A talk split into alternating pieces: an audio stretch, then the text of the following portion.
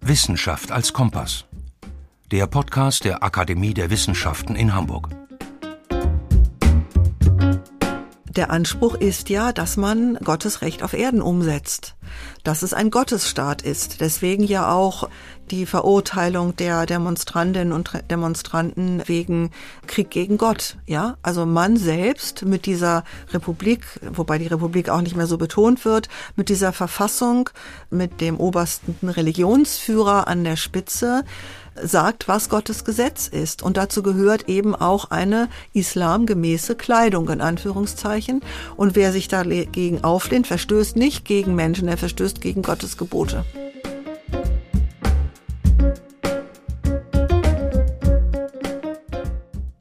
September 2022 hat sich in Iran eine starke Protestbewegung formiert. Zum wiederholten Mal lehnen sich Menschen in Iran gegen das strenge Regime ihres Landes auf, gegen die damit verbundene Unterdrückung von Menschenrechten. Frau, Leben, Freiheit. Diese jahrzehntealte feministische Parole aus dem Kurdischen hat sich in Iran seit dem 19. September 2022 zum Leitgedanken der Proteste entwickelt, nachdem die junge iranische Kurdin Gina Mahsa Amini in Polizeigewahrsam gestorben ist. Die Sittenpolizei hatte sie verhaftet wegen des nicht ordnungsgemäßen Tragens ihres Hijabs. Auch wenn die anfängliche Heftigkeit der Proteste auf den Straßen abgeebbt ist, der Widerstand ist Berichten in seriösen Medien zufolge gerade in der jüngeren Generation weiterhin sehr groß. Seit Mai 2023 haben zahlreiche Hinrichtungen von Widerständlerinnen und Widerständlern die Weltgemeinschaft entsetzt. Wo steht die Islamische Republik Iran jetzt? Wie ist die aktuelle Situation einzuordnen mit Blick auf die iranische Geschichte? Und welche Überzeugungen aus dem zwölfer schiitischen Islam prägen die Islamische Republik Iran und den dortigen Umgang mit Menschenrechten? Darüber spreche ich mit Professorin Dr. Anja Pistor-Hottam. Sie ist Professorin für Islamwissenschaft und geschäftsführende Direktorin des Seminars für Orientalistik an der Christian-Albrechts-Universität zu Kiel. Herzlich willkommen, Frau Professorin Pistor-Hottam. Als Forscherin haben Sie einen historischen Schwerpunkt, gerade mit Blick auf Iran und das Osmanische Reich, ausgehend vom 19. Jahrhundert bis in die Gegenwart. Außerdem gehören zu Ihren Forschungsschwerpunkten unter anderem der zwölfer schiitische Islam und die Konstruktion von Minderheiten in Iran bzw. in der Islamischen Republik Iran. Und seit 2011 sind Sie Mitglied der Akademie der Wissenschaften in Hamburg. Mein Name ist Dagmar Penzlin. Ich bin Referentin für Kommunikation an der Akademie der Wissenschaften in Hamburg und ich begrüße Sie sehr herzlich. Schön, dass Sie uns zuhören. Die Proteste seit September 2022 gelten als die längsten und stärksten Proteste in der Geschichte der Islamischen Republik Iran seit ihrer Gründung 1979. Frau Professorin Pistor Hatam, wie schätzen Sie die aktuelle Situation in Iran ein? Im Moment ist es sehr schwierig herauszufinden, was in Iran los ist. Man hat von außen den Eindruck, dass die Demonstrationen, der Widerstand gegen die Islamische Republik, der Kampf für die Rechte der Frauen, aber nicht nur für die Rechte der Frauen, aufgrund der massiven Gewalteinwirkung des Regimes zurzeit zumindest öffentlich nicht sichtbar ist. Was im Hintergrund passiert, wie Menschen sich weiter formieren, ob sie weiteres planen, ist schwer zu ermitteln und festzustellen. Mhm.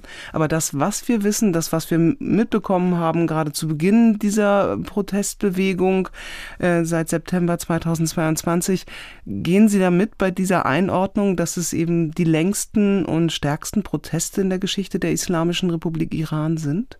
Das finde ich schwierig zu beantworten. Die Frage ist, woran man das festmachen möchte. Es hat in der Geschichte der Islamischen Republik immer wieder Proteste gegeben an verschiedenen Orten aus unterschiedlichen Gründen, also zum Beispiel Proteste gegen die Preiserhöhung bei Benzin, bei Lebensmitteln und so weiter. Wir können uns natürlich auch erinnern an die sogenannte Grüne Revolution von 2009, als es vor allem junge Leute waren in den Großstädten, die protestierten und wo massiv gegen Studierende, aber auch gegen Politiker und Politikerinnen vorgegangen wurde, die sich mit ihnen solidarisierten. Die Einschätzung mag deswegen nicht ganz unberechtigt sein, weil in diesem Fall der letzten paar Monate mit den Demonstrationen doch sehr viele Menschen gleichzeitig an verschiedenen Orten in Iran protestiert haben und das auch eine ganze Weile taten. Aber wie gesagt, ich halte das für problematisch, das mit Zahlen jetzt zu belegen. Genau, also wie sollte man das untersuchen? Wie sollte man das bemessen? Also es, aber Sie gehen mit, dass man sagt, das ist eine bemerkenswerte Protestbewegung, etwas, was schon auch etwas markiert innerhalb der jetzt ganz jüngsten Geschichte der Islamischen Republik Iran. Ja, vielleicht kann man es daran ablesen, an der Gewalt, die das Regime verübt und verüben lässt. 2009 war die schon dramatisch und Sie haben es vorhin erwähnt, es hat ungefähr 26 Hinrichtungen gegeben in den letzten Wochen, was grauenvoll ist, was aber auch zeigt, mit welcher Härte diese Regierung mit ihren Unterstützern und Unterstützerinnen gegen Protest vorgeht. Offensichtlich ist die Angst sehr groß, dass tatsächlich mehr passieren könnte und dass die Pfründe, die die Leute haben, möglicherweise in Gefahr sind. Mhm. Sie haben jetzt eine Zahl genannt, 26 Hinrichtungen.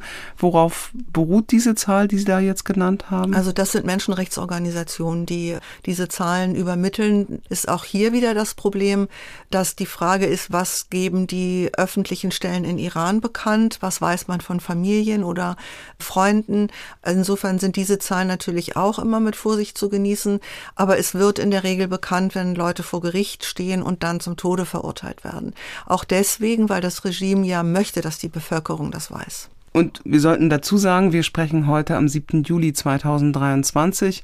Also das ist sozusagen die Zahl, die Sie heute die im Moment ähm, die jetzt gültig ist, die jetzt mhm. bekannt ist. Genau. Inwiefern stehen Sie in Kontakt mit Menschen in Iran, dass Sie auch da eben nochmal auch Dinge gegenchecken können, sage ich mal salopp? Ich bin ja keine Politikwissenschaftlerin. Ich erforsche die Geschichte Irans. Ich bin natürlich mit meinen Publikationen zur Menschenrechtssituation in der Islamischen Republik bis in die Gegenwart gegangen, habe mich da aber auch auf bereits publizierte Quellen gestützt, also Schriften von hochrangigen Rechtsgelehrten in der Islamischen Republik Iran. Insofern kann ich das nur von dieser Warte, also aufgrund der Quellenlage, aufgrund der wissenschaftlichen Sekundärliteratur und aufgrund dessen, was mir sonst über verschiedene Medien bekannt ist, beurteilen. Und direkte Kontakte, also indirekte Kontakte gibt es, aber direkte Kontakte zu Menschen, die mir etwas sagen könnten, habe ich zurzeit nicht. Als die Proteste im September 2022 eben unter der Überschrift mit dem Leitgedanken Frau, Leben, Freiheit starteten und schnell eine große Wucht entwickelt haben, man denke an die Solidaritätsaktionen weltweit, bei denen sich etwa Menschen Haare abgeschnitten haben, keimte die Hoffnung, dass der Kampf insbesondere von Frauen um mehr politische wie persönliche Freiheit und Gleichberechtigung in Iran in eine neue Phase eingetreten ist, war diese Hoffnung berechtigt oder mit welchen politischen Veränderungen in Iran haben Sie gerechnet oder beziehungsweise rechnen Sie überhaupt noch? Also die Menschen sind, was sie sich früher seltener getraut haben, oder viele Menschen, die kann man ja nicht sagen, aber viele Menschen haben tatsächlich gegen die Islamische Republik Iran protestiert. In vorherigen Zeiten haben sie protestiert, wie bereits gesagt, gegen die Erhöhung von Lebensmittel- oder Benzinpreisen. Sie haben protestiert gegen die Wahlfälschungen, als Ahmadinejad im Amt bestätigt wurde und so weiter. Also es gab verschiedene Themen, die eine Rolle spielten auf die Straße zu gehen und laut zu fordern, dass die Islamische Republik als solche gestürzt werden muss, dass dieses Regime keine Daseinsberechtigung mehr hat, das ist sehr mutig und hatte entsprechende Konsequenzen, wie man leider sagen muss. Also Sie sind im Grunde nicht sehr optimistisch, dass es wirklich zu Veränderungen kommen also das ist ja auch etwas, das eine ist, was das man beobachtet hat, was ist passiert im Laufe der Monate, wie viele Leute haben sich dem angeschlossen. Auch da stellte sich schon die Frage, wie gut ist das organisiert? Wie viele Menschen werden sich den Protesten noch anschließen? Geht es tatsächlich durch alle Bevölkerungsgruppen? Und was wäre das alternative Szenario? Also was sollte anstelle der Islamischen Republik Iran stehen? Welches politische Konzept? Und natürlich kann man sich irren, aber wenn man sich anschaut, welche Revolutionen, welche Widerstandsbewegungen erfolgreich waren, dann brauchen diese in der Regel Führungsfiguren und es muss auch ein alternatives Konzept geben. Und das ist jetzt hier, so würde ich es zumindest sehen, nicht sichtbar. Es gibt Iranerinnen und Iraner im Exil, auf die immer verwiesen wird. Und das wären gute Führungsfiguren, die sind aber nicht im Land. Und man weiß auch nicht, wie gut sie politisch vernetzt sind, ob sie Konzepte haben, abgesehen davon, dass das Regime gestürzt werden soll. Und eine ganz wichtige Frage, hören die Menschen in Iran auf diese Leute? Man, wenn man das vergleicht mit der Revolution von 79, hat es den Protesten enorm geholfen, dass es diese Figur an der Spitze gab, irgendwann, nämlich Khomeini. Und der war damals auch im Exil, aber er hatte über seine Leute in den Moscheen, in den Gemeinden, Vertraute, die seine Schriften und seine Tonbandaufnahmen, seine Kassetten im ganzen Land verteilt haben und die in den Moscheen auch halbwegs sicher waren vor dem damaligen iranischen Geheimdienst Zawak, der mit dem Schah gemeinsam unterschätzt hat, was in den religiösen Kreisen möglich war. Eine solche Figur sehen wir meines Erachtens im Moment nicht. Wo Sie Khomeini ansprechen, er ist ja auch die zentrale Figur bei der Gründung der Islamischen Republik Iran ich denke, es wäre jetzt auch interessant, einfach auch sich nochmal genauer anzuschauen, wie ist das Konzept, weil Sie es auch eben gerade angesprochen haben, was für ein alternatives Konzept gibt es. Die Islamische Republik Iran ist ja gemäß Verfassung eine Theokratie, das heißt Gott bzw. der verborgene zwölfte Imam als Gottes Repräsentant ist der alleinige Herrscher und das Konzept geht zurück auf die Zwölfer Schia, die seit 1501 Staatsreligion in Iran ist und damit sind wir bei einem ihrer Spezialgebiete, Frau Professorin Pistol Hotham, welche Grundzüge des zwölfer-schiitischen Islam sollte man kennen, um zu verstehen, wie die Islamische Republik Iran, ich sage jetzt mal salopp, funktioniert? Ähm, ich greife jetzt nicht aus bis zum Beginn der Zwölfer Schia oder der Schia überhaupt, sondern versuche in wenigen Sätzen zusammenzufassen, wie Khomeini zu seinem Konzept gekommen ist. Das ist eine tatsächlich jahrhundertelange Geschichte, in der sich verschiedene Zweige des zwölfer schiitischen Islams entwickelt haben, zwei besonders, und der eine hat sich am Ende durchgesetzt, mehrheitlich zumindest und zwar die Überzeugung der schiitischen rechtsgelehrten Theologen, dass sie Stellvertreter seien des zwölften Imams. Dazu muss man wissen, dass der zwölfte Imam, der wahrscheinlich nie existiert hat, sondern den es aber geben musste, um diese Imamreihe fortzuführen, dass der durch ein göttliches Wunder im neunten Jahrhundert in die Verborgenheit entschwunden sein soll und eines Tages als der Messias wieder auf Erden erscheinen wird und er wird dann die Ungläubigen töten und die Rechtgläubigen ins Paradies führen. So, und dann war immer die Frage, dürfen die Schiiten in der Zeit der Abwesenheit des zwölften Imams eigentlich politisch überhaupt tätig sein? Es gab den ein oder anderen schiitischen Herrscher und die Rechtsgelehrten hielten sich aber eher zurück. Mal unterstützten sie den Herrscher, mal nicht, aber sie haben ja nie selbst die Macht ergriffen. Sie haben vorhin das Jahr 1501 erwähnt. 1501 eroberten die Safaviden, das war ein Derwischorden, der aus Ostanatolien stammte, die iranische Hochebene. Und die Safaviden setzten den zwölfer schiitischen Islam als Staatsreligion durch, auch in Abgrenzung zum Osmanischen Reich, das sunnitisch war.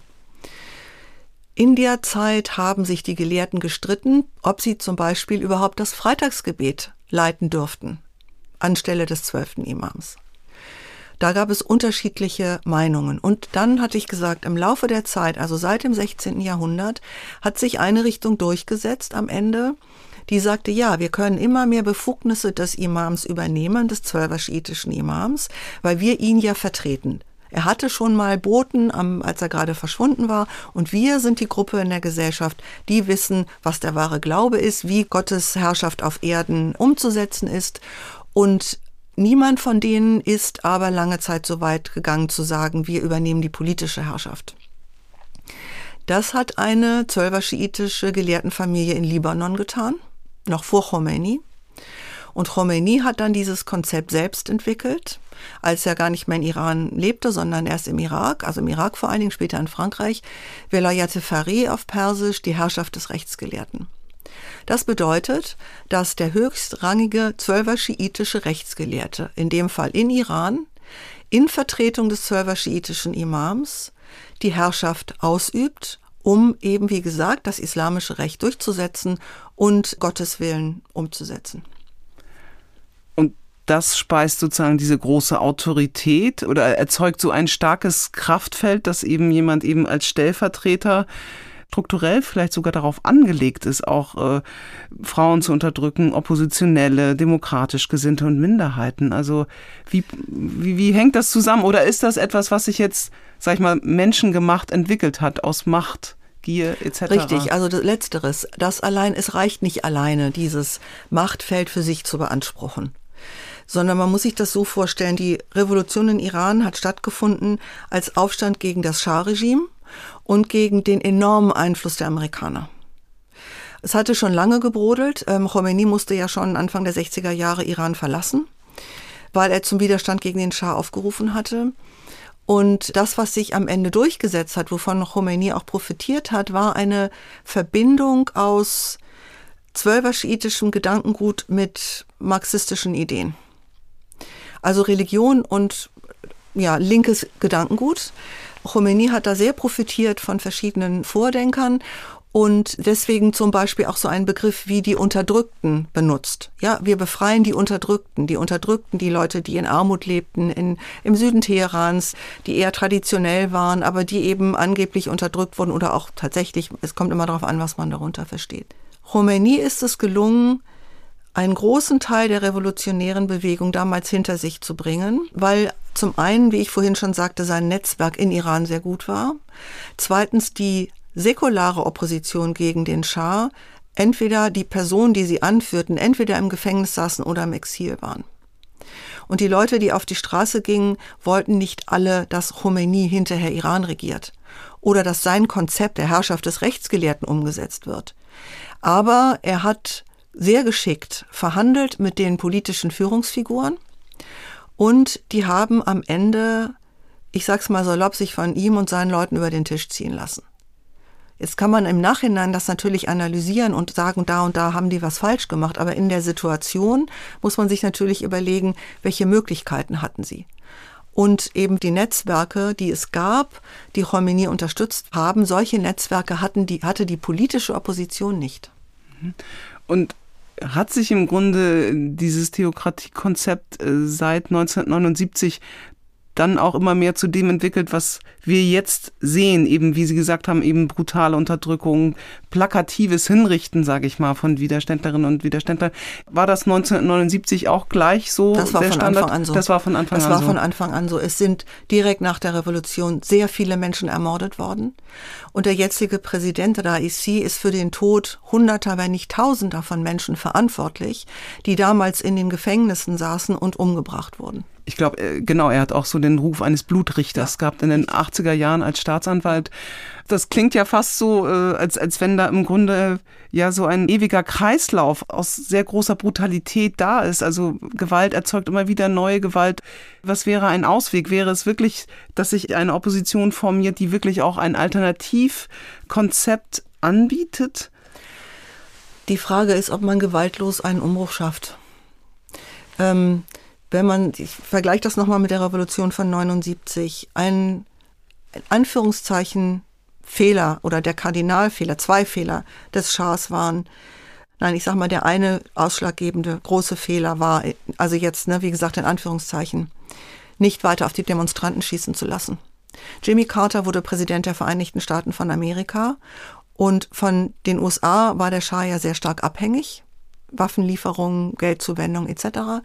Und Jimmy Carter war jemand, der sich für die Menschenrechte einsetzte und sagte dem Schah, das solltest du lassen, nicht auf die Demonstranten schießen. Daraus haben die heutigen Machthaber gelernt. Man schießt besser auf die Demonstranten, man knüppelt alles nieder, denn sonst greifen die irgendwann zu den Waffen oder auch die Soldaten drehen sich um, was auch immer. Man muss möglichst viel Gewalt anwenden, um das Ganze möglichst bald zu ersticken. Die Frage war ja, ist eine friedliche Machtveränderung möglich? Nein, das kann ich mir nicht vorstellen, wenn das Regime so brutal ist. Und Sie hatten vorhin gefragt, ist das ein Kreislauf der Gewalt? Ich weiß nicht, ob es ein Kreislauf ist.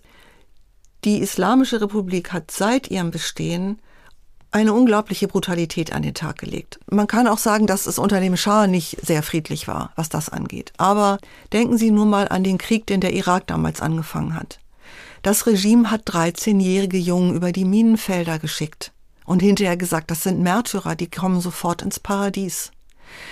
Menschen sind umgebracht worden, weil sie zu religiösen Minderheiten gehörten. Es passieren Dinge in Gefängnissen, wenn Frauen, junge Frauen, die noch nicht verheiratet waren, zum Tode verurteilt werden, dann werden sie vergewaltigt vor ihrer Hinrichtung, weil Jungfrauen nicht hingerichtet werden dürfen. Das ist alles Teil dieses Systems.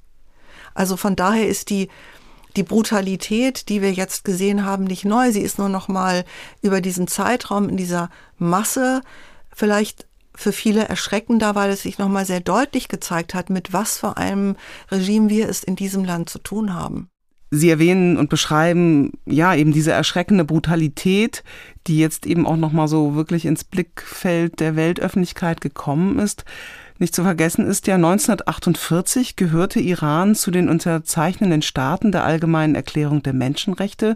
Zugleich gibt es eine, verkürzt gesagt, islamische Menschenrechtsphilosophie, die die Menschenwürde und die Menschenrechte aus einer Religion ableiten. Was sind die markantesten Unterschiede im Vergleich zum universellen Menschenrechtsverständnis, also zur Allgemeinen Erklärung der Menschenrechte, wie sie die Vereinten Nationen verbindlich in die Welt gebracht haben? Also wie werden sozusagen diese Themen Menschenrechte, Menschenwürde im islamischen Menschenrechtssystem betrachtet und bewertet? Ein wesentlicher Faktor ist, dass die islamischen arabischen, wie auch immer, ne, die unterschiedlichen Menschenrechtserklärungen, die es gibt, vom Religionsbezug ausgehen, nicht säkular sind, heißt das, einen starken Gottesbezug haben und daraus leiten sich zwei Dinge ab, nämlich zum einen, dass das islamische Recht grundlegend ist und zum zweiten leitet sich daraus ab, dass der Mensch mehr Pflichten hat als Rechte. Er hat Pflichten gegenüber Gott. Und von daher ist die Frage, wie passt das zusammen mit den Menschenrechten? Man muss jetzt natürlich aber auch sagen, dass auch viele muslimische und auch iranische Vordenker und Gelehrte mit den Menschenrechten und der Menschenwürde nach der allgemeinen Menschenrechtserklärung arbeiten und dass viele Menschen in Iran und anderen muslimischen Staaten sich deren Umsetzung auch wünschen. Aber diese Erklärungen berücksichtigen das Säkulare und das, den Schwerpunkt auf das Recht des Menschen nicht. Ich habe ja auch Texte von Ihnen gelesen, also wenn ich es richtig verstanden habe, ist es eben nach dem islamischen Menschenrechtssystem so, dass eben die Menschenwürde nicht als gleich gegeben verstanden wird, sondern man erarbeitet sie sich in gewisser Weise, indem man einfach seine Menschenrechte und auch vor allen Dingen seine Pflichten ehrwürdig auch erfüllt und denen nachkommt. Mhm. Also das heißt, äh, der Mensch an sich, und gerade könnte man ja so wahrscheinlich auch argumentieren, Menschen, die sich auflehnen gegen die Theokratie, also gegen eben äh, auch den Vertreter des zwölften Imams äh, sozusagen sich auflehnen, ja, dass die dann einfach auch gar nicht die Menschenwürde haben und man kann sie eben dann auch ja nicht menschlich behandeln. Also das wäre jetzt so etwas, wenn ich mich da hinein denke, mhm. dass das eine Argumentationskette sein könnte. Ja, das ist möglich. Also wir bleiben jetzt am besten mal beim schiitischen Verständnis, so wie das sich in Iran artikuliert, äh, in, sagen wir mal, im, im Bereich der Leute, die die Islamische Republik unterstützen. Dann gehen die davon aus, dass es zwei Sorten von Menschenwürde gibt. Es gibt eine angeborene, von Gott dem Menschen verliehene Würde, weil Gott dem Menschen die Verantwortung für die Erde übertragen hat. Und das wird so verstanden, dass das auch mit etwas mit einer Würde zu tun hat. Und dann gibt es nach diesem zwölfer-schiitischen Verständnis, wie es in Iran maßgeblich ist zurzeit, die zweite Würde. Das ist eine Würde, die man sich erarbeiten muss. Und es wird tatsächlich von manchen Leuten sogar gesagt, dass es mehrere Stufen der Würde gibt. Und die höchste Menschenwürde erreicht man, wenn man ein frommer Muslim oder eine fromme Muslimin ist, nach zwölfer-schiitischem Verständnis. Und je frommer man ist, desto größer ist die Würde, die man bekommt. Und das hat natürlich mit der Menschenwürde der Allgemeinen Erklärung der Menschenrechte nichts zu tun, denn die geht davon aus, dass wir eine Würde ohne Würdigkeit haben. Das heißt, wir müssen uns der Würde nicht würdig erweisen, sondern wir haben sie, weil wir Menschen sind. Und zwar alle, ohne Ansehen der Person. Das ist schon nach islamischem Recht schwierig, weil man nach islamischem Recht ganz grundsätzlich unterscheidet zwischen den Gläubigen und den Ungläubigen ne, die da auch nicht dieselbe Stellung haben, wenn man jetzt wirklich nach dem klassischen islamischen Recht geht. Um auf das zurückzukommen, was Sie eingangs gefragt haben. Ja, wenn man Menschen unterstellt, dass sie ihre Würde selbst verloren haben, weil sie nicht im Sinne derjenigen, die im Moment die Macht haben, fromm sind, weil sie Krieg gegen Gott führen, wie es in Iran heißt, weil sie Korruption auf Erden veranlassen. Das sind so Begriffe aus der schiitischen Theologie, aus der Rechtsgelehrsamkeit, die klingen sehr merkwürdig, wenn man die übersetzt, aber das sind Dinge, mit denen die umgehen in ihren Schriften. Wenn Menschen dies also tun, dann ist das ein todeswürdiges Vergehen nach dem Recht des islamischen Staates. Und mit äh, solchen Argumentationsketten arbeitet dann auch zum Beispiel der Wächterrat oder? Äh ja, der Wächterrat spricht ja keine Urteile über Demonstranten. Okay, ja. da gibt es die Nein, es Gerichtsbarkeit. Gibt ja Gerichte. Naja, ja. Es gibt eine eigene Gerichtsbarkeit. Das sind dann religiöse Gerichte, die über die Menschen, die verurteilt werden, zu Gericht sitzen. Es gibt auch Anwälte und Staatsanwälte. Aber das sind Scheinverfahren, wenn man sich das anguckt. Es ist in Iran, das muss man vielleicht auch nochmal sagen, in vielen Bereichen herrscht vollkommene Willkür und es kommt sehr darauf an, an wen sie geraten wie ihre eigene Situation ist. Es hat immer wieder Möglichkeiten gegeben, sich von bestimmten Dingen auch freizukaufen. Das scheint aber im Moment in diesem Zusammenhang eher schwierig zu sein. Und welche Funktion hat der Wächterrat? Der Wächterrat ist unter anderem dafür zuständig, darauf zu achten, also mit auszusuchen, wer zur Wahl steht, also wer gewählt werden kann als Präsident oder auch ins Parlament und auch, dass das Parlament keine Gesetze erlässt, die nach seiner Ansicht dem islamischen Recht zuwiderlaufen. Und inwiefern sind diese Überzeugungen in die Verfassung der Islamischen Republik Iran eingeflossen? Also die, die Verfassung ist im Grunde genommen das kodifizierte islamische Recht. Das Problem mit dem islamischen Recht ist, dass es extrem wandelbar ist und es hat sich immer verändert im Laufe der Zeit, ja. Und es kommt auch darauf an, was man genau unter islamischem Recht versteht und wer das zu welchem Zeitpunkt festlegt das wandelt sich ja auch weiter. Recht, also Recht wandelt sich ja bei uns auch weiter, ja. Tut das islamische Recht auch. Das geht zwar aus von dem Koran und dem, was der Prophet gesagt und getan hat. Und dazu kommen dann noch andere Aspekte, aber das sind sozusagen die Quellen, die Grundlagen. Und auf dieser Grundlage entscheiden ja heutige Gelehrte auch selbst die sagen dann in Analogie zu dem, was der Prophet dann und dann gesagt hat. Und im schiitischen Islam ist auch noch wichtig, was die, was die elf Imame, die es tatsächlich gegeben hat, was die gesagt haben und wie sie gehandelt haben im Laufe ihres Lebens. Und im Grunde, was jetzt nur wichtig ist für die Sendung, glaube ich, ist zu sagen, dass man in Iran das islamische Recht schiitischer Ausprägung so kodifiziert hat, wie man es versteht wie man es zu dem Zeitpunkt auch haben wollte. Also mit Khomeini, mit der Herrschaft des Rechtsgelehrten. Und das ist im Grunde auch so stabil. Also der, der Verfassungstext ist stabil es gibt seit, ein, ja, ja, seit 1979. Ja, es hat noch mal, eine, noch mal eine, eine, Überarbeitung gegeben, eine Veränderung ein paar Jahre später, aber das waren keine grundlegenden Veränderungen. Mhm. Unabhängig davon ist es ja einfach auch so, äh, ich habe es erwähnt, die Islamische Republik Iran ist mit unterzeichnender Staat der allgemeinen Menschenrechts Erklärung. Also äh, die Islamische Republik Iran ist verpflichtet, UN-Menschenrechtsverträge einzuhalten. Jedoch die wiederholten und gravierenden Verstöße Irans gegen die Menschenrechte haben dazu geführt, dass eben die Islamische Republik Iran zu den wenigen Staaten gehört, für die der UN-Menschenrechtsrat einen Sonderberichterstatter ernannte. Der ist 2011 eingesetzt worden. Warum ist deshalb die Debatte um Menschenrechte und Menschenwürde mit Blick auf Iran besonders wichtig und ergiebig? Berechtigt ist die Debatte eben, weil es des Sonderberichterstatters oder der Sonderberichterstatterin, es sind inzwischen ja mehrere Personen gewesen, überhaupt bedarf. Ne, Sie hatten das gerade gesagt, es sind nicht viele Länder, für die so jemand eingesetzt wird. Diese Personen dürfen Iran aber gar nicht betreten. Niemand von denen war meines Wissens in Iran, weil Iran das nicht zulässt. Die Frage wäre natürlich, warum sagt Iran nicht einfach, das interessiert uns alles nicht? Wir halten uns schlicht nicht an diese Vereinbarung. Man muss dazu sagen, die allgemeine Erklärung der Menschenrechte ist ja kein Gesetz, ist eine Erklärung. Gesetzescharakter haben die verschiedenen Konventionen, die in den Jahrzehnten darauf erfolgt sind und die von Iran, auch jetzt von der Islamischen Republik Iran, teilweise signiert worden sind oder umgesetzt worden sind oder auch nicht. Ne? Also Frauenrechte, das wurde nicht umgesetzt. Die Konvention für die Rechte von Menschen mit Behinderung sehr wohl. Das heißt, man sucht sich aus, was man unterschreibt. Da ist aber Iran nicht der einzige Staat. Die Frage, die sich mir mal gestellt hat, und das habe ich auch äh, mit verschiedenen Leuten diskutiert, äh, die Völkerrechtlerinnen sind und auch was dazu gelesen. Also Iran könnte ja sagen, wir spielen das Spiel nicht mehr mit. Das tut es aber nicht, weil das mit Prestige verbunden ist. Im Menschenrechtsrat der Vereinten Nationen sitzen Vertreter und Vertreterinnen von Staaten, die die Menschenrechte überhaupt nicht einhalten. Das ist die Absurdität unserer globalen Institutionen. Und natürlich haben sich die Vertreterinnen, die Diplomaten und Diplomatinnen der Islamischen Republik Iran das Vokabular zu eigen gemacht. Das verstehen die alles sehr gut. Sie können auch so reden. Aber sie handeln nicht danach. Und sie sagen zum Teil auch, es ist mit, mit dem Islam nicht vereinbar und deswegen können wir uns daran überhaupt nicht halten, denn wir halten uns an Gottes Recht. Wichtig ist natürlich jetzt auch, was steht in der Verfassung der Islamischen Republik Iran. Und da gibt es zwei Artikel, äh, die man hier einmal zitieren sollte. Ich zitiere sie in einer Übersetzung, die aber nicht von mir stammt. Artikel 19 lautet, alle Iraner, welchen Volkes oder Stammes sie auch sein mögen, genießen gleiche Rechte. Hautfarbe, Rasse, Sprache und dergleichen dürfen kein Grund für Privilegien sein. Dann kommt Artikel 20.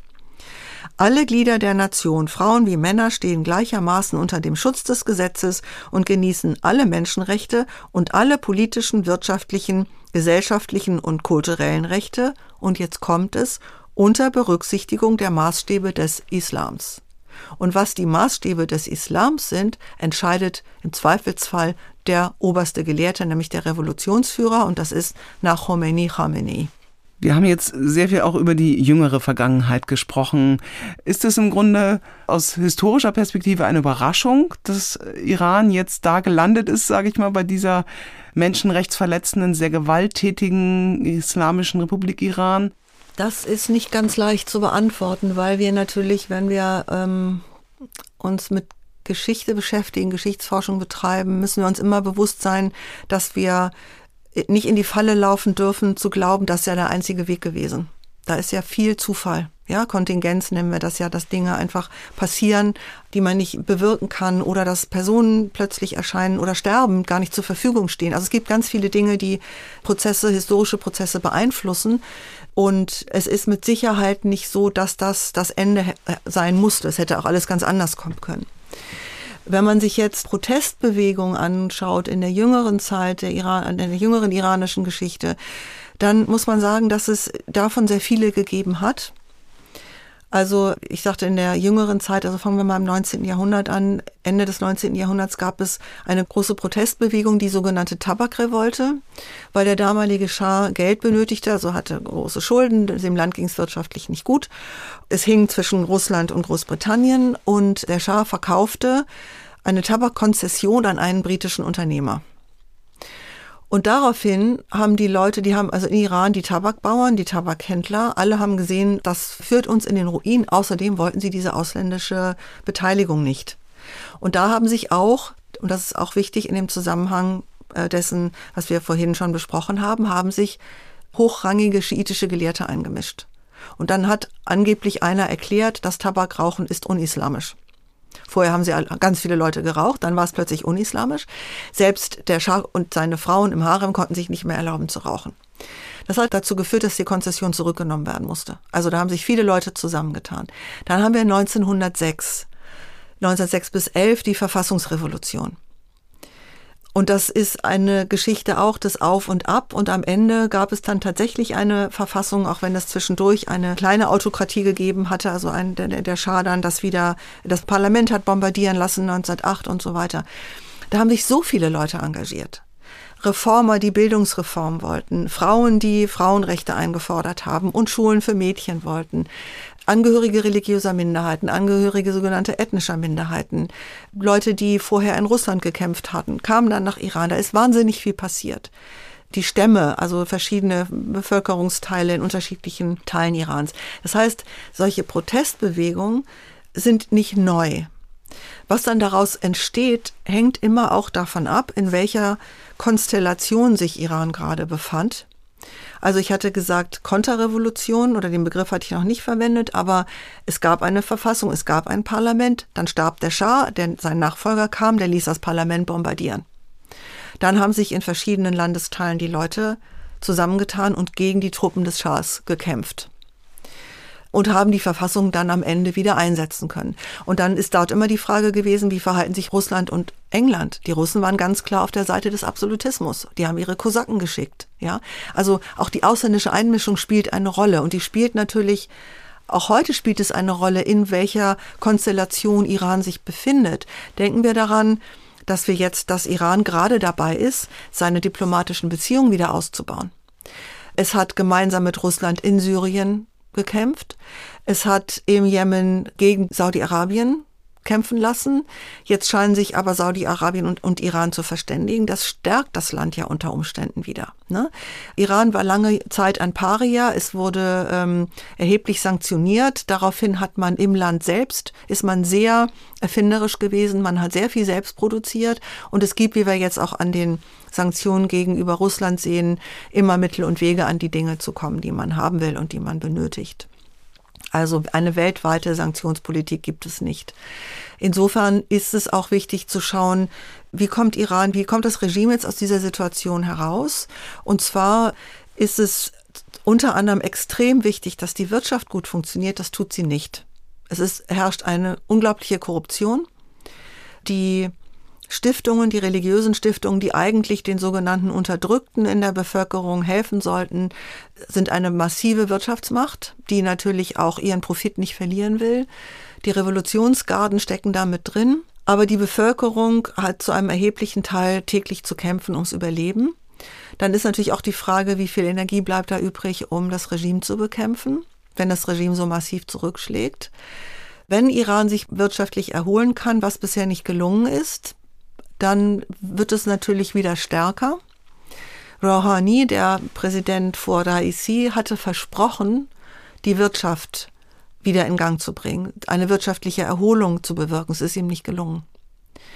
Von daher ist das zweifelhaft, dass das funktionieren wird. Aber wie gesagt, es sind unheimlich viele Faktoren, die zu verschiedenen Zeiten der Geschichte Irans auch mit eingewirkt haben auf das, was im Land passiert ist. Auffällig ist ja, dass jetzt die jüngste Protestwelle wirklich eben durch den Tod einer jungen Frau ausgelöst worden ist und auch eben diese Parole, diese feministische eben zum Leitgedanken äh, geworden ist, eben Frau, Leben, Freiheit. Ähm, Frauen sind in Iran wegen ihres Geschlechts stark benachteiligt. Welche Menschen- und Freiheitsrechte sind denn da konkret eingeschränkt? Also wir würden sagen, ähm, Gleichberechtigung gibt es nicht. Unter dem Schah Mohammad Reza Shah Pahlavi äh, hat es ein Familiengesetz gegeben, das Frauen sich auch mit erkämpft hatten. Das wurde sofort abgeschafft, nachdem die Islamische Republik ins Leben gerufen worden war. Wobei ich auch hier gleich einschränken muss, Khomeini war schon klar, dass er die Unterstützung von Frauen benötigt. Und er hatte die Unterstützung vieler Frauen in Iran, weil gerade die Frauen aus dem eher traditionellen Milieu, also nicht diejenigen, die im Teheraner Norden lebten und arbeiteten, sondern eher Frauen, die von sich aus sowieso den Schleier oder den Chador anlegten und die sich eine religiöse Regierungsform wünschten, dass die auf einmal Rechte bekamen, dass sie unterstützt wurden finanziell, dass man ihnen Möglichkeiten geschaffen hat, die sie zum Teil dann aber auch wieder erkämpfen mussten. So, um nochmal auf den Punkt zurückzukommen, man denke zum Beispiel an solche Dinge wie Scheidungsrecht oder das Sorgerecht für Kinder.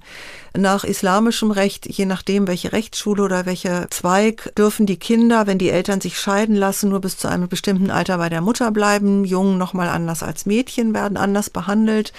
Wenn die Frau, das ist in Iran so, wenn die Mutter wieder heiratet, kommen die Kinder automatisch zum Vater. Frauen können sich auch kaum scheiden lassen. Es gibt nach islamischem Recht die Möglichkeit für Männer durch das dreimalige Aussprechen der Scheidungsformel sich scheiden zu lassen, also von jetzt auf gleich. Frauen haben diese Möglichkeit nicht.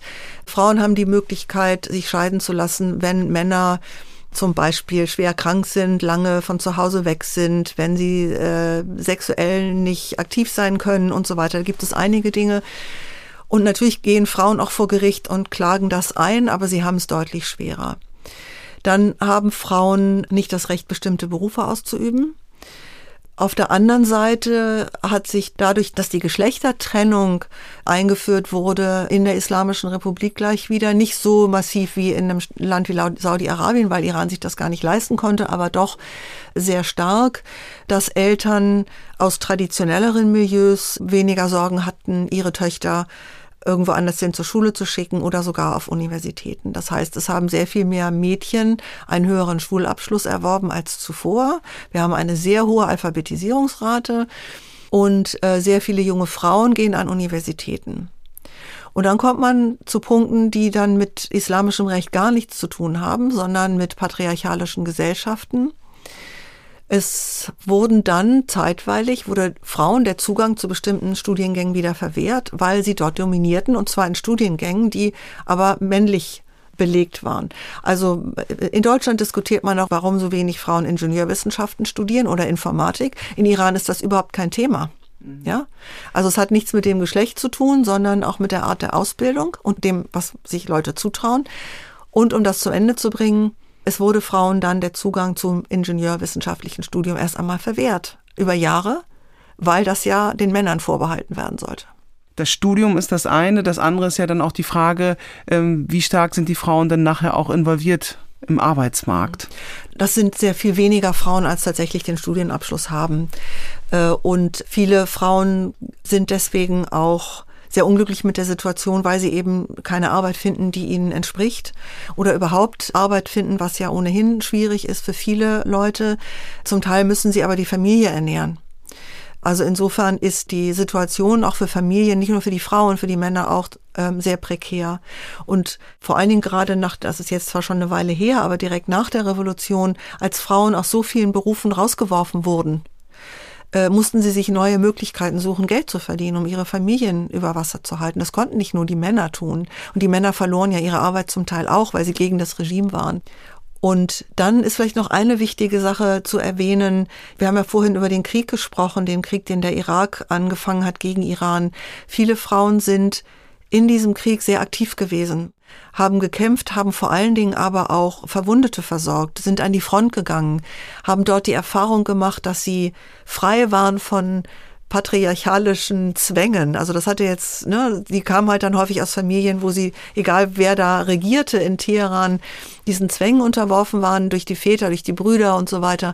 Und manche Frauen haben gesagt, das war die beste Zeit meines Lebens muss man sich vorstellen, im Krieg, ja. Das würden natürlich viele so nicht formulieren, aber es zeigt, dass sie dann auf einmal zu etwas Nutze waren. Und das wurde dann nach dem Krieg auch fortgesetzt, um die Frauen stärker an die Islamische Republik zu binden. Also im Grunde dadurch sind dann auch Frauen zu stabilisierenden Faktoren geworden, ja, letztlich oder ja. zum dem stabilisierenden Faktor. Wie würden Sie es einschätzen? Das kann man so sagen, weil es hier zum Beispiel auch noch eine, eine Sache gibt, die sehr typisch ist für die Islamische Republik. Die Mütter und Töchter und Frauen von Märtyrern, wie es dann heißt, also von Männern und Jungen, die im Krieg gefallen sind, sind bevorzugt worden. Die bekamen zum Beispiel Land eher, sie bekamen Mittel, also Geld zur Verfügung. Frauen konnten auch politisch Karriere machen. Also wir haben eine Unterstützung der Frauen, die eben mit Märtyrern verwandt waren, aber grundsätzlich auch, also Frauen, man muss sagen, sind nicht alles immer nur Wohltaten des Regimes, die gab es sehr wohl, aber es haben sich auch Frauen verbündet, also sowohl Frauen, die dem Regime eher kritisch gegenüberstehen, als auch solche, die eher traditionell ähm, zwölfer-schiitisch-islamisch sind, haben gemeinsam bestimmte Frauenrechte sich erstritten. Weil sie zum Beispiel, wenn sie an solche Dinge denken wie das Sorgerecht oder auch die Frage der Scheidung, auch Frauen, die traditionell muslimisch, zwölfer-schiitisch denken, bestimmte Rechte für sich einfordern und auch sagen, ich habe dieses Recht und ich kann das auch nach dem Islam haben. Und ich möchte, dass das hier, ne, dass das mir wieder zugestanden wird. Also insofern, man kann sagen, auf der einen Seite eine Stabilisierung, indem man diese Frauen einbindet und an sich bindet, an das Regime. Und auf der anderen Seite erfordert diese Stabilisierung aber auch Zugeständnisse an Frauen. Aber könnten sie zugleich auch eine Kraft sein, die von innen das System, äh, das Regime auch mit verändern? Oder sind sie dazu doch zu wenig mächtig letztlich? Also das, ähm, das haben sie mit Sicherheit getan, zum Beispiel als Abgeordnete im Parlament. Nun ist dann immer die Frage nach jeder Wahl, wie sind die Machtverhältnisse? können sie Verbündete finden. Ne? Also es gibt einen sehr schönen Film über Frauen, die sich einsetzen für Frauen, die Gewalt in der Ehe erfahren haben. Das ist ein ganz schwieriges Thema, weil es sehr viel Gewalt gegen Frauen gibt. Nicht nur im öffentlichen Raum, auch im privaten Raum sehr viel Gewalt gibt. Und also von Männern ne, gegen Frauen. Und es gibt Gruppen von Frauen, wie in ja, wahrscheinlich allen Ländern dieser Welt, die Frauen, die misshandelt worden sind, helfen, auch helfen, sich von den Partnern zu trennen und sie dabei unterstützen. Und die dann eben auch Parlamentarierinnen ansprechen und sagen, wir brauchen hier Unterstützung, wir müssen auch politisch was verändern. Dann ist die Frage, gibt es dafür Raum? Ja, innerhalb der Islamischen Republik? Ist es möglich, zu einer Veränderung von Gesetzen zu kommen, dazu zu kommen, Frauen zu schützen? Oder ist es nicht möglich? Kann die Parlamentarierin tätig werden oder sagt sie, ich komme also als Einzelne, ich finde keine Netzwerke. Das ist aber ne, je nach Zeit, nach Parlamentszusammensetzung und nach politischer Situation sehr unterschiedlich. Und eine Frau kann nicht Präsidentin werden. Also politische Ämter sind für Frauen auch nur beschränkt möglich. Insofern ist die Frage, ne, wo ist der Gestaltungsspielraum, den sie dann tatsächlich ausfüllen können. Okay, das würde eine Verfassungsänderung im Grunde ja. bedeuten. Genau. Okay. Mhm. Gina Mahsa Amini fiel im Polizeigewahrsam ins Koma, wenige Stunden nachdem die sogenannte Sittenpolizei sie in Teheran festgenommen hat. Ihr Kopftuch habe ihr Haar nicht vorschriftsmäßig bedeckt, lautete der Vorwurf. Sie starb dann drei Tage nach ihrer Festnahme und das Kopftuch oder der Hijab ist in gewisser Weise eben dadurch auch zum politischen Symbol geworden, eben das Tragen des Kopftuchs oder des Schleiers Inwiefern ist eben das Kopftuch oder der Schleier beziehungsweise der Hijab ein politisches Symbol, eben insbesondere auch äh, in Iran? Mhm. Das ist er schon durch das 20. Jahrhundert hindurch gewesen. Und zwar kann man sagen, Frauen mussten sich, haben sich verschleiert, dann durften sie sich nicht verschleiern, dann mussten sie sich verschleiern. Ähm, Stimmt, es gab diese Phase 1936, nicht? Also ja, Beginn es gab, also man kann es mal grundsätzlich sagen, viele Frauen im vorderen Orient haben sich verschleiert, wobei immer die Frage ist, was das dann genau ist, ob das ein Kopftuch ist oder ein Chador oder äh, ob sie das Gesicht verdecken. In jedem Fall ähm, haben, waren das ja lange Zeit vor allen Dingen die Frauen, also Frauen, die nicht körperlich arbeiten mussten. Ne? Wer auf dem Feld gearbeitet hat, konnte sich in der Regel jetzt nicht so gut verschleiern, also ein Kopftuch vielleicht aufziehen.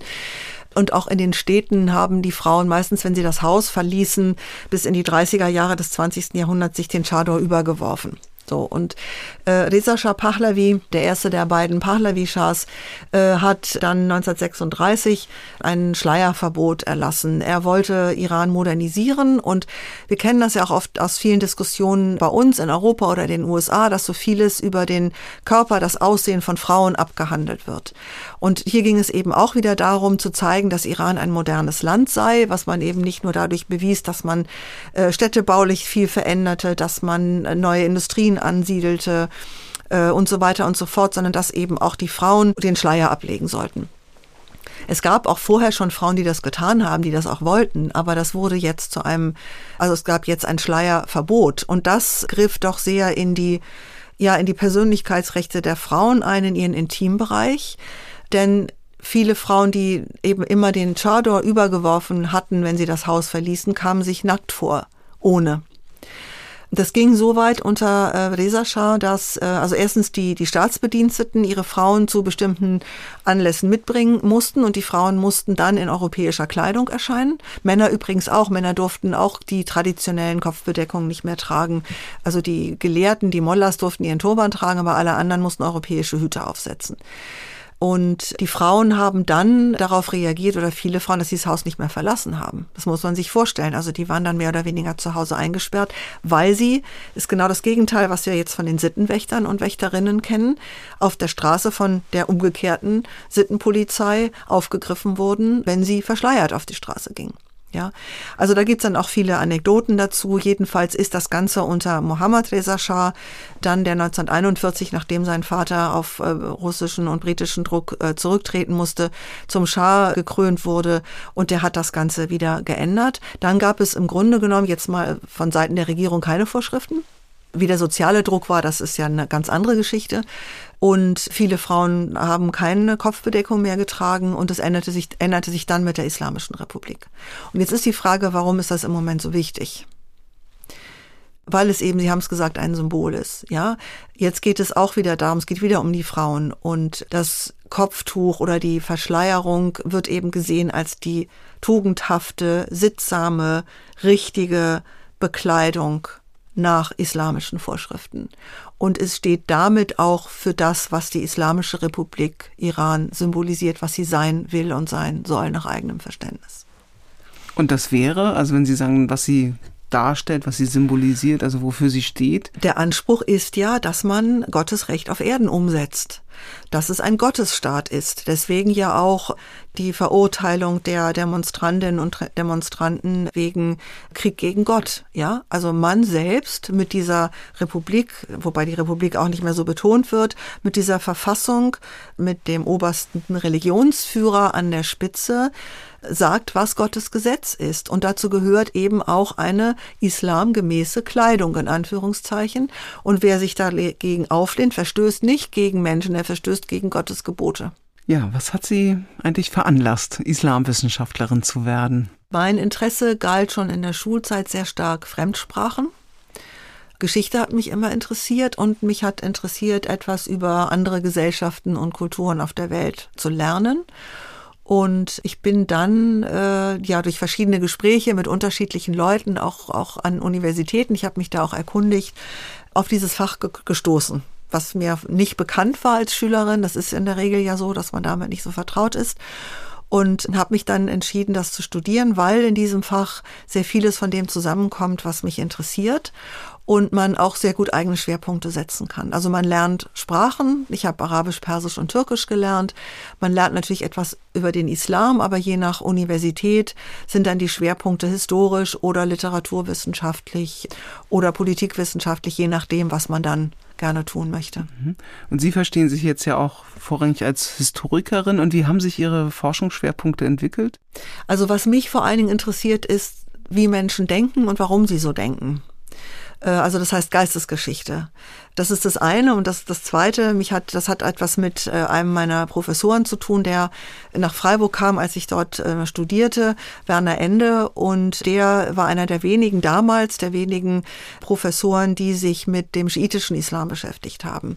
Das hat mich sehr interessiert und dann wie gesagt ähm, Geistesgeschichte. Also ich habe mich beschäftigt mit mit der schiitischen Pilgerfahrt und dann aber sehr stark auch mit Fragen von Reform, Modernisierungsdebatten, der Auseinandersetzung Auseinandersetzung äh, mit den Dingen, die zum Teil aus dem sogenannten Westen kamen. Also die Frage, wie, wie gehen Iran und das Osmanische Reich im 19. Jahrhundert bis ins 20. Jahrhundert damit um, dass sie militärisch, diplomatisch, wirtschaftlich, politisch einfach mit vielen europäischen Staaten, gerade mit den Großmächten, nicht mehr mithalten können.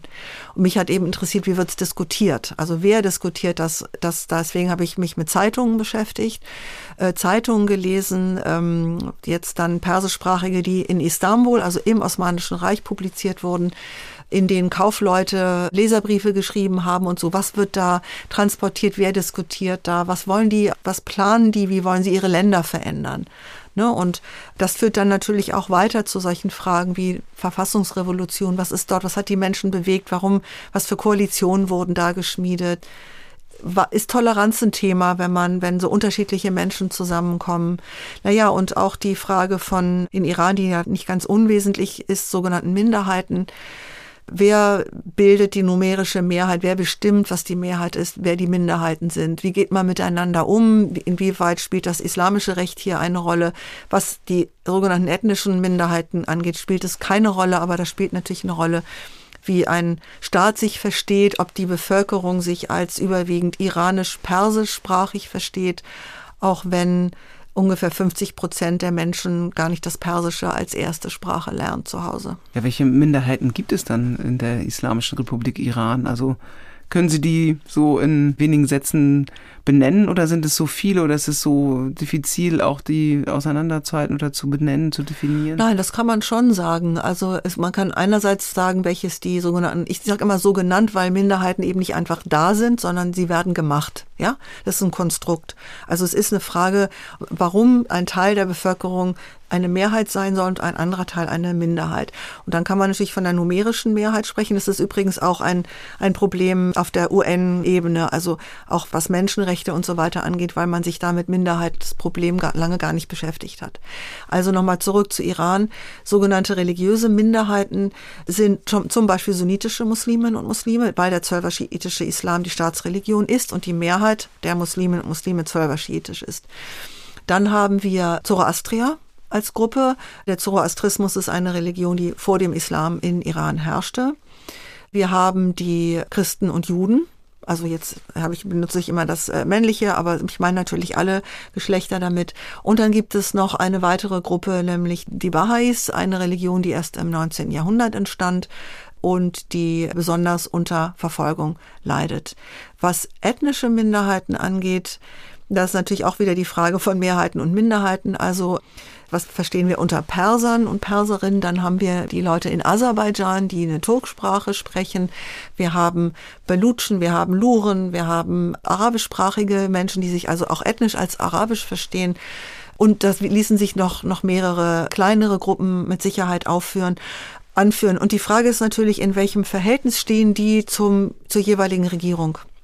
Zur jeweiligen Mehrheit in Anführungszeichen, da kommt es häufig zu, auch zu gewalttätigen Auseinandersetzungen. Wir haben das jetzt auch im Zusammenhang mit Massa Amini gesehen, die ja eine Kurdin war aus Aserbaidschan. Und auch dort sind, bricht es immer wieder auf, also dass Menschen auf die Straße gehen und was die Regierung immer wieder umtreibt, ist die Sorge, das Land könne auseinanderbrechen. Also dass die verschiedenen sogenannten ethnischen Minderheiten stärkere Autonomierechte fordern und bis hin zur Selbstständigkeit. Ob das die Araber sind in ihrem Bereich oder die Kurden in verschiedenen Teilen Irans, gegen die wird dann auch gerne Krieg geführt. Also sozusagen zu dem großen Unruheherd, der erzeugt wird, der Unruheherd durch die Protestbewegung seit September 2022, gibt es viele andere mhm. Unruheherde und welche Entwicklung hin zu mehr Gleichberechtigung, zu mehr politischer Freiheit und einem Leben mit mehr Menschenwürde und Menschenrechten ist denn aktuell überhaupt möglich angesichts der Situation? Das ist schwierig. Wir haben in der Vergangenheit ja immer wieder gesehen, dass es oder einige Male gesehen, dass es Präsidenten gab, auf die viele Leute große Hoffnungen gesetzt hatten, sowohl in Iran als auch außerhalb. Khatami war der erste Reformer, Anführungszeichen. Gut, manches hat er auch reformiert, aber er kam aus dem System. Rouhani war der zweite, dazwischen Ahmadinejad, wo dann vieles wieder sich in eine andere Richtung entwickelt hat. Beide Präsidenten ähm, haben manche Dinge verändert, aber letztlich wohl nicht dauerhaft. Und wenn man sich anschaut, wer dann danach kam, also nach Khatami kam Ahmadinejad und nach Ahmadinejad, dann kam Rouhani und nach Rouhani jetzt Raisi. Es ist also keine Entwicklung hin zu mehr Menschenrechten und Menschenwürde. Ich bin leider sehr skeptisch und auch sehr pessimistisch, weil ich im Moment nicht sehe, wie die Menschen, die sich für Gleichberechtigung, für Demokratie, für Menschenrechte einsetzen, wie sie gegen dieses Regime ihre Forderungen durchsetzen sollen. Ich hatte vorhin den Vergleich gezogen mit der Revolution von 79, weil ja auch jetzt wieder viel davon die Rede war, es sei eine Revolution. Es sind damals Millionen von Menschen auf die Straße gegangen, nicht Hunderttausende. Es müssen, es muss der Großteil der Bevölkerung dahinter stehen.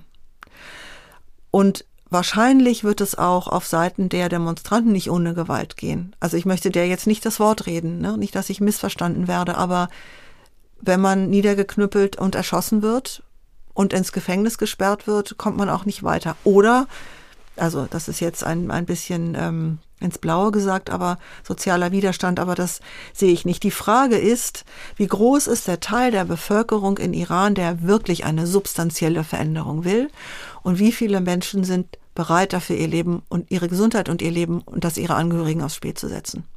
Und das kann man sich ja dann immer selbst fragen, wie man selbst, wie weit man selbst gehen würde.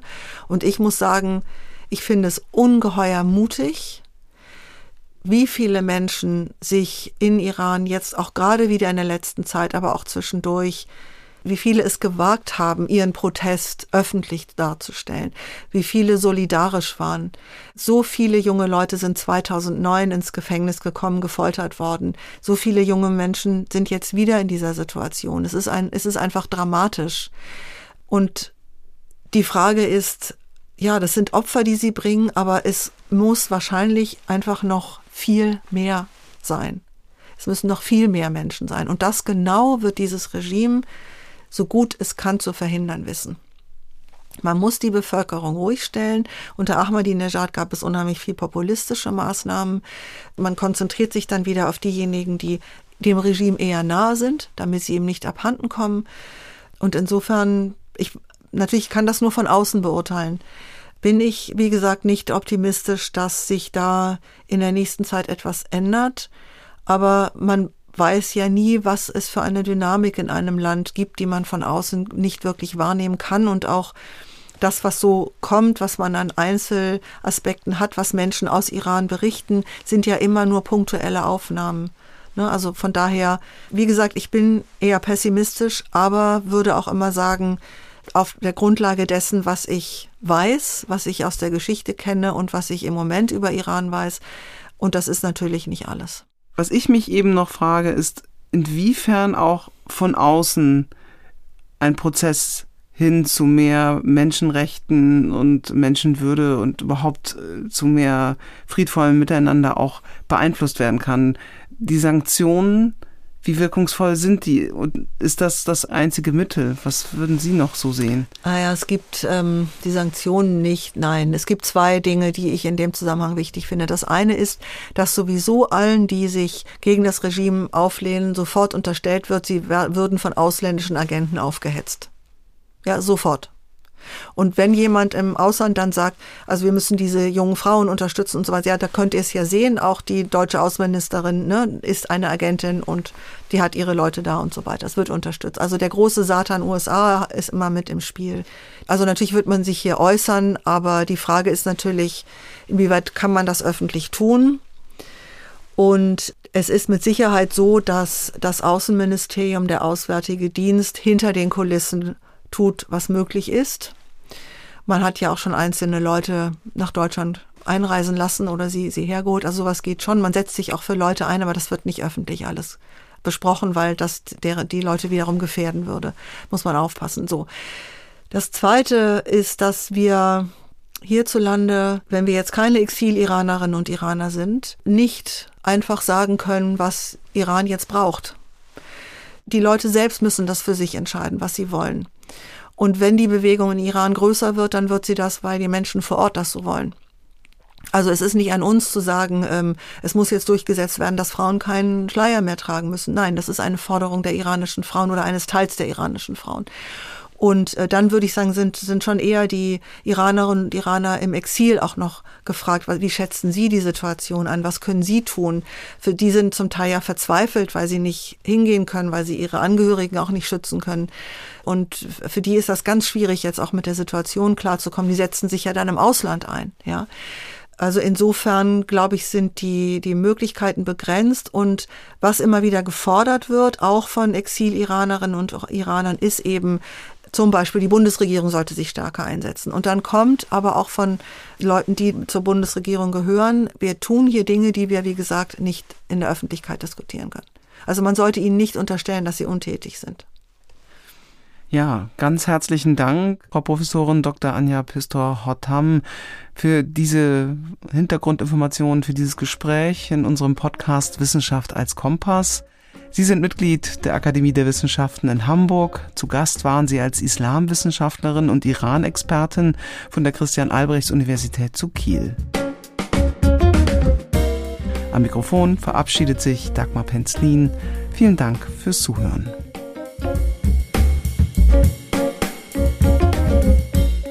Das war Wissenschaft als Kompass, der Podcast der Akademie der Wissenschaften in Hamburg. Redaktion und Produktion Dagmar Penzlin. Ton Perry Audio. Sprecher Stefan Schad.